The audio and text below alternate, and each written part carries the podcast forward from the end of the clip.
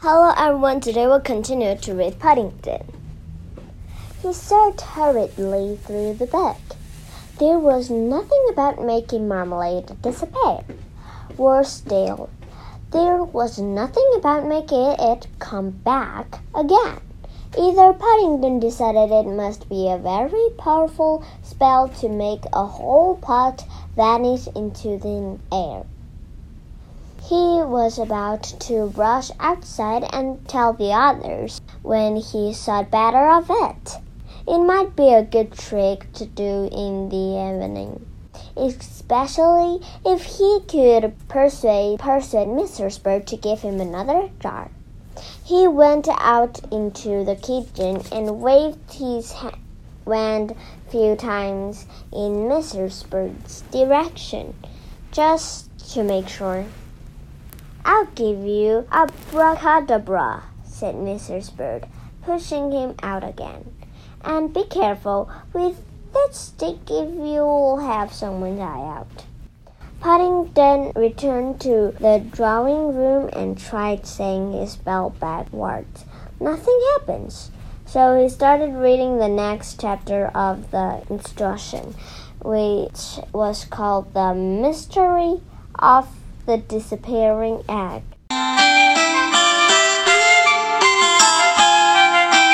I shouldn't have thought you needed any book to tell you that said Mrs. Bird at lunchtime, as Paddington told them all about it.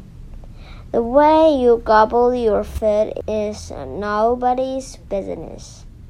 Well, said Mr. Brown, so long as you don't try sewing anyone in half this evening, I don't mind.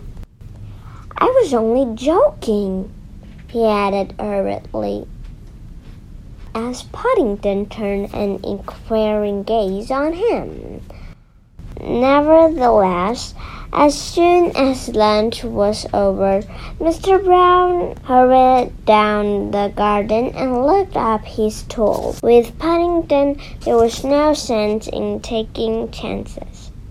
As it happened, he had to cause to worry, for Paddington had far too many things on his mind, with one thing and another.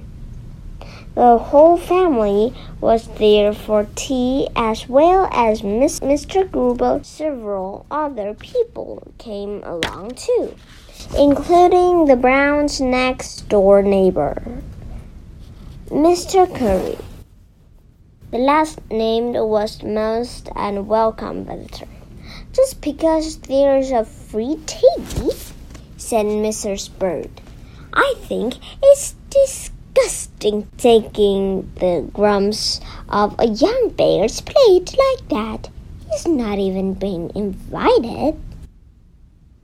He'll have to look slimpy if he gets any crumbs off Paddington's plate, said Mr. Brown. All the same, it is a bit thick.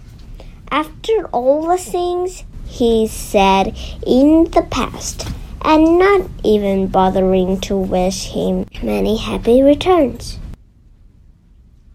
Mr. Curry had a reputation in the neighborhood for meanness and for poking his nose into other people's business. He was always also very bad tempered and was always complaining about the least little thing which met with his disapproval. In the past, that had often included Paddington, which was why the Browns had not invited him to party. But even Mr. Curry had no cause to complain about the tea. From the huge birthday cake down to the last marmalade sandwich, everyone voted it was the best tea they had ever had. Paddington himself was so full, and he had great difficulty in mustering enough breath to blow out the candle. But at last he managed it without singing his whiskers. And everyone, including Mr. Curry, applauded and wished him a happy birthday. And now, said Mr. Brown, when the noise had died down, if you all move your seats back, I think Paddington has a surprise for us.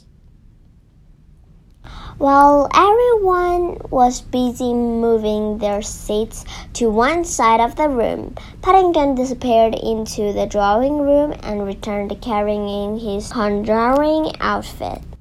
There was a short delay while he erected his magic table and adjusted the mystery box, but soon all was ready. The lights were turned off except for a standard lamp, and Paddington waved his wand for quiet. Ladies and gentlemen, he began consulting his instruction book. My next trick is impossible, but you haven't done one yet, grumbled Mr. Curry. Ignoring the remark, Paddington turned over the page. For this trick, he said, I shall require an egg. Oh dear, said Mrs. Bird as she hurried out to the kitchen. I know something dreadful is going to happen. Okay, today we'll just read in here. And good night. Have a good dream.